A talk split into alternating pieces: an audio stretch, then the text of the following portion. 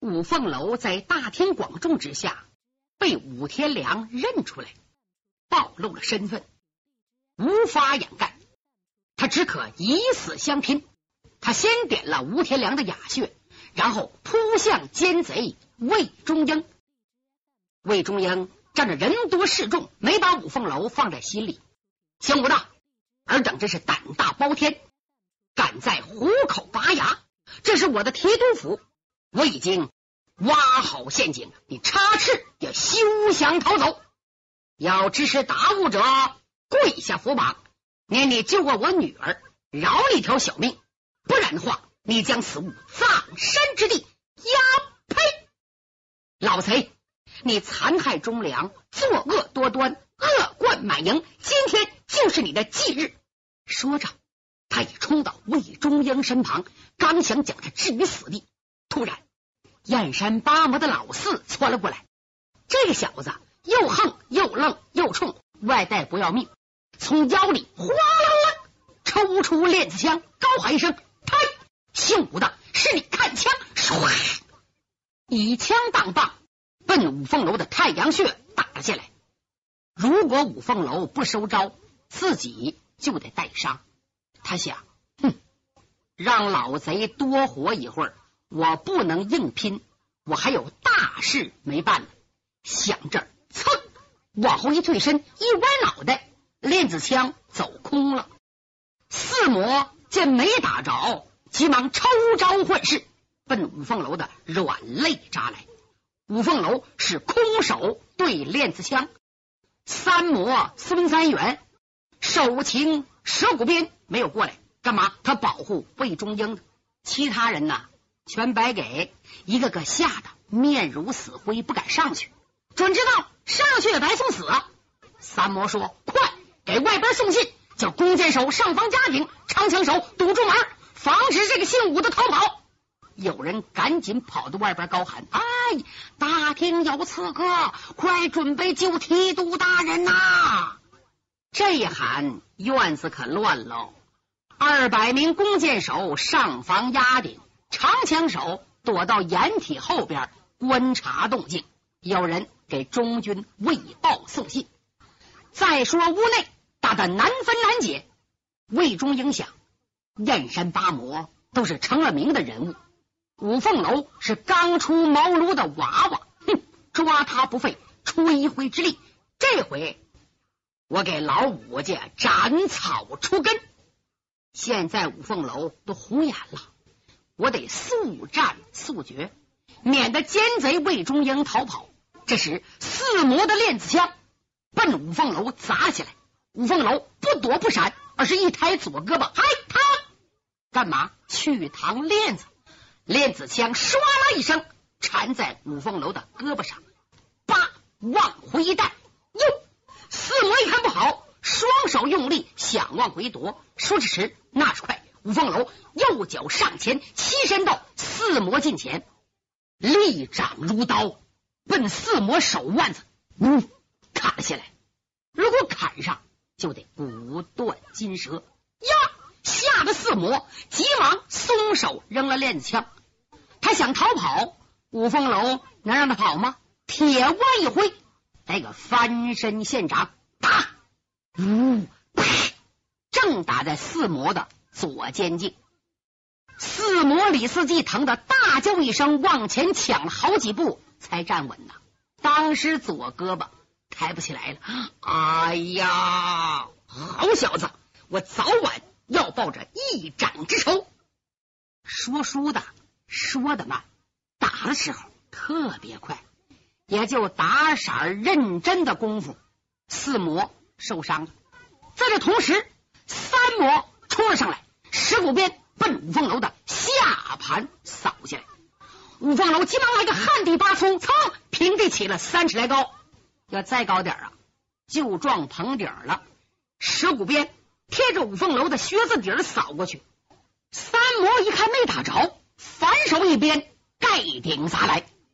五凤楼见鞭到了，身子嘿微微一动，鞭又走空了，猛然抬腿照定鞭头的疙瘩，嘡的一脚，这把鞭反弹过来，唰，奔三魔的顶梁打下来。鞭这个东西啊，不认得人，他不管谁，见谁打谁，可把三魔吓坏了。哎呦，他连连后退。五凤楼见无人阻挡，二次扑奔魏忠英。魏忠英不白给呀，那是马上将，长得人高马大，手拿三尺龙泉剑。见五凤楼到了，急忙一个仙人指路，嗨，奔五凤楼的哽嗓咽喉刺来。五凤楼一个斜挂单鞭，侧身闪过，突然飞起右脚，他奔老贼的手腕子一点，太准了。魏忠英的手腕子差点被踢折呀，疼他大叫一声啊！一松手，亮亮亮亮亮亮。宝剑落地，这回老贼可知道害怕了。就凭我这么大提督，被五凤楼就一招把兵刃给踢飞了。快跑吧！他左手捂着右手，疼得直冒汗，扭头就跑。他往哪儿去呀？往屏风后边跑。屏风后边不远的地方有暗道，如果到屏风后头。可就抓不着了。五凤楼一看，魏忠英的宝剑掉在地上，用左脚尖微微扒了一挑，宝剑被挑起三四尺高，伸手唰把它接住，紧握剑柄，抬头一瞧，魏忠英已经到屏风边上。五凤楼嘴里默默念叨：“哼，要解心头恨，亲手杀仇人。”爹。孩儿给你报仇了！说着，剑眉倒竖，虎目圆睁，猛一抖手，三尺龙拳化一道寒光，唰，直插入魏忠英的后心。不知道五凤楼用多大劲儿啊！宝剑从后心插进去的，剑尖从前心露出半寸。魏忠英一声惨叫，身体栽几栽，晃几晃，扑通倒在地上。三魔一看，大惊失色：“老爷受伤了，快救人呐！”这一喊，多数人扑奔魏忠英。五凤楼长长的出了口气：“嗯，我该走了。”他报了杀父之仇，一个倒拧萝卜，想离开大厅。哪知道三魔噌就窜过来了，哗啦啦，十股鞭拦住五凤楼。五凤楼根本没把他放在眼里，晃双掌，连连进招，就这几下子，三魔招架不住呀！哈，噌，往旁一闪，五凤楼一纵身来到了门口。本来一步就可以出去了，正巧从外边进来个倒霉鬼，谁呀？中军官魏豹，方才有人送信告诉他，新镇就是五凤楼大人被困厅内，万分危险，你赶快去救援。魏豹手提单刀扑了进来，五凤楼这么一瞧，知道想出这个门不容易。为什么呢？刚才听了人喊，他听得清清楚楚，外边有弓箭手、长枪手，我这么窜出去啊，非被他们射死不可。行了，我先拿魏豹。当挡箭牌，再看那魏豹和五凤楼走过对面。好贼子，是你看刀！这小子唰啦奔五凤楼就是一刀。五凤楼往旁一闪身，躲过刀身，突然来个金丝缠腕，砰！抓住魏豹的手脖子，三个手指一使劲，一抠他的脉门寸关尺，啊！这小疼的手一松，单刀落地。随后，五凤楼把他往怀里啪的一拽，左手拉他胳膊，右手捧抓住他腰里的皮筋大带，然后冲着外边高喊：“嗨！外边的官军听着，我五凤楼可要出去了！让我者生，拦我者亡，我可走了！”说着，双膀一交力，嗨，把魏豹举了起来，猛一抖手。从门里给扔到院内，外边一片漆黑，听见里边有人喊，接着出来个人，以为是五凤楼呢。房上的弓箭手一齐射箭，把魏豹射成刺猬猬了，连声惨叫。长枪手扑哧扑哧一顿乱扎，把这小子扎死了。就这个功夫，五凤楼冲到院内，照定腰间，一伸手，咯嘣，解开如意金钩，哗啷啷抽出金龙鞭。再看房上的，还往下射箭。五凤楼舞动金鞭搏打凋零，此时觉得心里特别好受，复仇已报，总死无冤呐！手中鞭护住致命之处，可是想逃走不那么容易，因为这提督府兵将太多了，还有八魔、七魔呢。这两个小子指挥厮杀，五凤楼没办法，指东打西，指南打北，闪展腾挪。窜蹦跳跃，他一个人把弓箭手、长枪手弄得手忙脚乱。他刷刷急起几蹦，奔西跨院。到西跨院干什么呢？他在那住，他是那种肃静，没有人。我从那块出府容易。就这么，五凤楼奔西跨院去了。他轻功太好，行走如飞，府里的追兵谁也追不上。五凤楼很快来到西跨院上。这个院子对他来说轻车熟路，他来到门前，刚想抖身上房，突然滋的一声，房门开了，打里边唰闪出一条苗条身影。这个人眨眼之间站在五凤楼面前，谁呀？正是多情女子郡主魏银平。魏银平怎么到这儿了？方才魏夫人陪着女儿和五凤楼到花园凉爽，魏中英设奸计，把五凤楼单独调走了。他一走，魏银平就没心思逛花园了，和母亲说：“新跟的衣服啊太旧了，我给他找几件我父亲年轻时候的衣裳，叫他换上。等一会儿有客人看着不也好吗？明天呢，叫裁缝给他缝制几件新衣服。”魏夫人说：“那你就去吧。”叫丫鬟给你找单甲皮棉，要啥有啥。就这么，魏银平走了。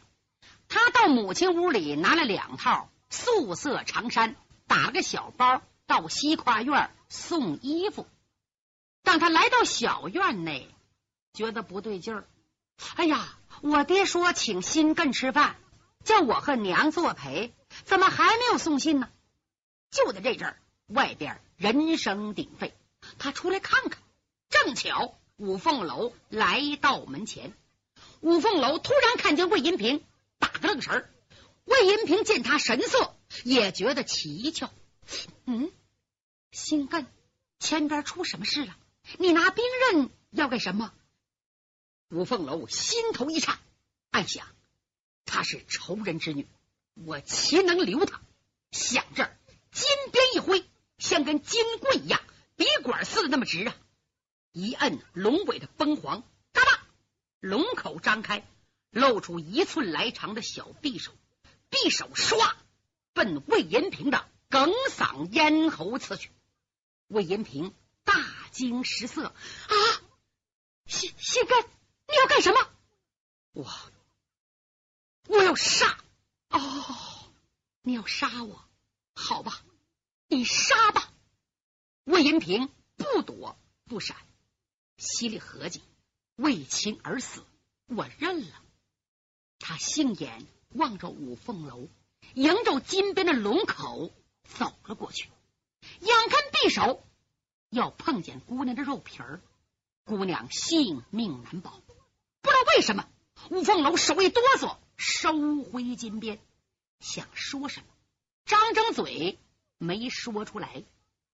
就在这关键时刻，三魔四魔带人来到西跨院，冲进院内，看见五凤楼，又瞧见郡主，呼啦打了包围。郡主，快闪开！大人被刺了，千万别放了你面前的凶手！我爹受伤了，凶手是谁？就这小子！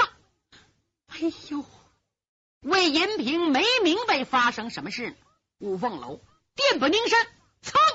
他上房，想要上房逃走，想得好，不容易。他做梦都没想到，房脊那儿趴着两个人，一个年纪小的有三十一二岁，面色苍白，满头短发蓬松的像小鬼似的，两道眉毛又粗又短，长了两个三角眼，一张血盆大口，嘴角耷拉着活像吊死鬼，又像白无常，斜挎百宝囊，背背巨齿飞镰刀。岁数大点那个四十多岁，瘦高个子，长得像个打枣干子似的。黑中带青的一张马脸，这张脸太长了，应了那句话：长的一夜摸不到头。面目呆板，像铁柱的一样，没有一点表情。深眼窝子，一对鹰眼放出凶光，背插一对胖官笔。这两个人趴在房坡上往下看，这俩人谁呀？也是燕山八魔的人。岁数大那个是二魔。叫钱二年，岁数小那个是五魔，叫周五魁呀。这两个人呐，都是青阳宫的人，都是魏忠贤的死党。这俩小子怎么上这儿来了呢？这是魏忠贤派他来的，只因为魏忠英到江南上任，魏忠贤不放心，他怕对付不了武伯衡一伙人，才派钱二年、周武魁下江南。观察动静，随后呢，还有重要人物到杭州来。前二年，周武魁这俩小子心狠手黑，本事比孙三元、李四季厉害多了。他们俩刚到杭州，本应该到提督府报道，到门前一看，大门紧闭，里边一阵连喊带叫，不知道出什么事情。两个人抖身上房。趴着房坡往下看热闹，一看下边打交手了，因为什么打不知道，就看大伙围着一个年轻人，俩人看着看着看明白了。哎呀，这个年轻小伙子本领太大了，我们俩下去怕也擒不住啊。这师兄弟一商量，明着打怕吃亏，来个明枪易躲，暗箭难防。我们两个暗算这小子，就这样。五凤楼在地下边走边跑，这两人在房上跟踪，一直跟到西跨院。两个人趴在房脊下一看，五凤楼要上房逃走，两人同时唰发出三支袖箭，两个人这就六支，这六支袖箭太厉害了。为什么呢？五凤楼双脚没落到房坡上，是迎面几道寒光，逼着他往后退。使他无法落足，急中生智，挥动双鞭打落暗器，身体被逼得退下来，上不了房，只可落在地上。这可糟了！怎么了？说书的一张嘴说不了两头话。就在五凤楼上房被暗算的时候，下边跑过来几十名弓箭手，啪啪啪一同放箭。五凤楼脚刚一落地。连中五箭，有三支是狼牙箭，狼牙箭带倒须钩的。原来五凤楼就有伤，伤口未愈，又中五箭，再也支持不住了，身体栽几栽，晃几晃。就在这阵儿，前二年周五魁唰飘下方坡，各亮兵器。周五魁拿出巨齿飞镰刀，震落五凤楼的金龙鞭。前二年胖官笔。点住五凤楼的哽嗓咽喉，再看周五魁，大刀一个缠头裹脑，嗨，要刀削五凤楼的首级。在一旁吓坏了魏银平啊，急忙高喊：“嗨，住手！来的可是钱二年和周五魁，嗯，是我们，快快停手，要活的留活口。”这两个人这才收起兵刃。赶紧过来给魏银平施礼，郡主，您受惊了啊！罢了。就在这同时，孙三元捡起金龙鞭，郑七星和王一川上前给五凤楼上了镣铐。五凤楼腿上这三箭很重，走路都费劲，胳膊两箭疼得直冒汗。八魔师兄弟急忙过来给钱二年周五魁见礼，二哥五弟，你们怎么来了？哦九千岁叫我们来的，嘿，来的太是时候了。不叫你们到，这个杀人凶手就逃走了。这小子犯的什么罪？他是刺客，行刺魏大人。哦，受伤没有？伤势很重。哦，好小子，你竟敢行刺魏大人，我要你命！郡主，这个凶犯怎么处理？不然让我一刀一刀把他剐了，替大人报仇。对，把他扒皮剜眼顶天灯。魏延平听这话，亦可芳心欲碎，香躯乱抖。他不相信自己心上人是杀自己父亲的凶犯。他又问了问周三元、郑七星、李四季，大家异口同声说：“这个小子就是刺杀提督的凶犯。现在大人已经被抬到后宅，请先生调治。”哦，魏延平看着五凤楼，又恨又心疼。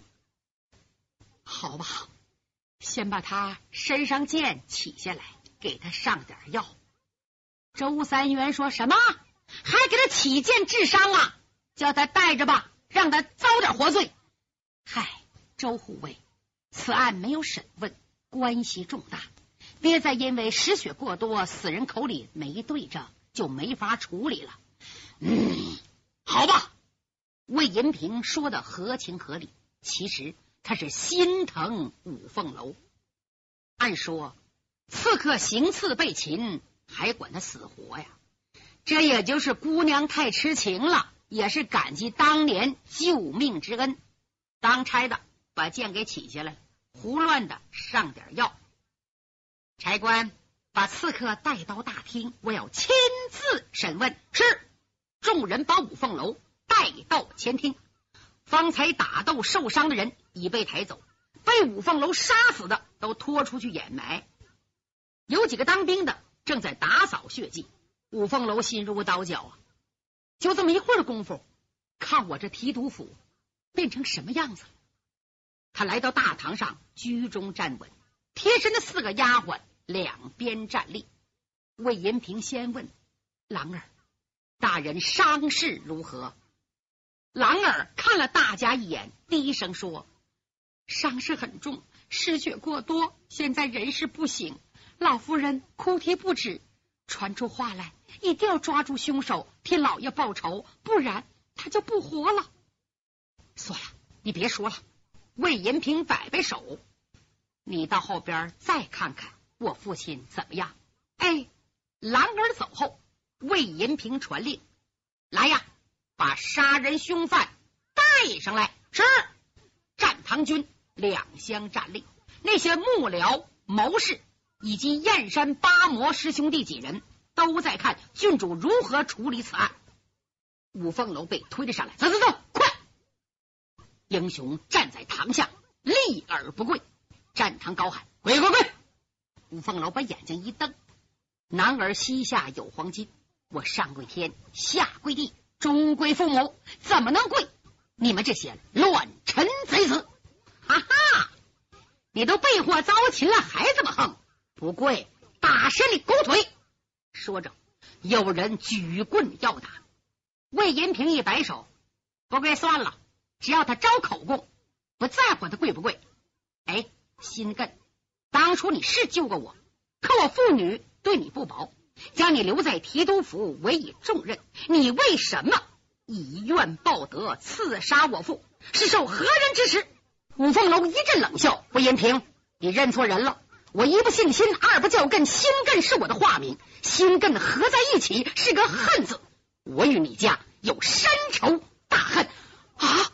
你真名叫什么？和我家有什么仇？